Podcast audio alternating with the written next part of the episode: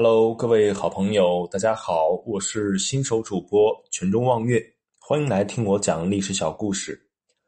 说唐朝有这样一位文武双全的人，大臣对他赞美颇多，可是因为他的母亲的身份，始终被皇帝所忌惮，下场却十分的凄惨。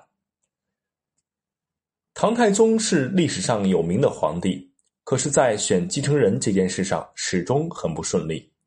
先是选定了嫡长子李承乾为太子，后来太子兵变失败被废除，继而准备立李泰为太子。可是对于李泰为太子，始终遭到大臣的反对。长孙皇后温柔贤淑，大气端庄，深受唐太宗的喜爱。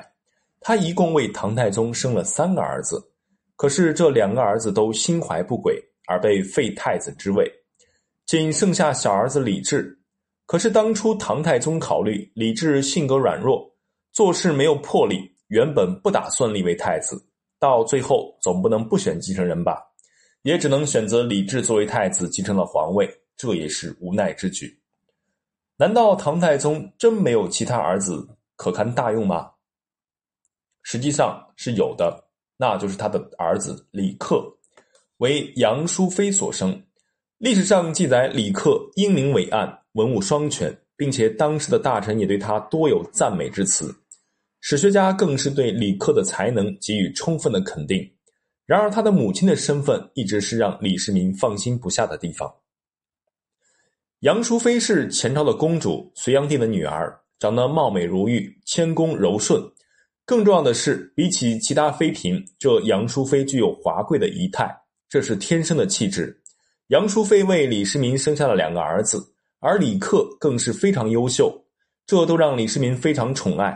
曾经在长孙皇后去世之后，想要封杨淑妃为皇后，但是在立太子这件事上，唐太宗的心里始终有顾忌。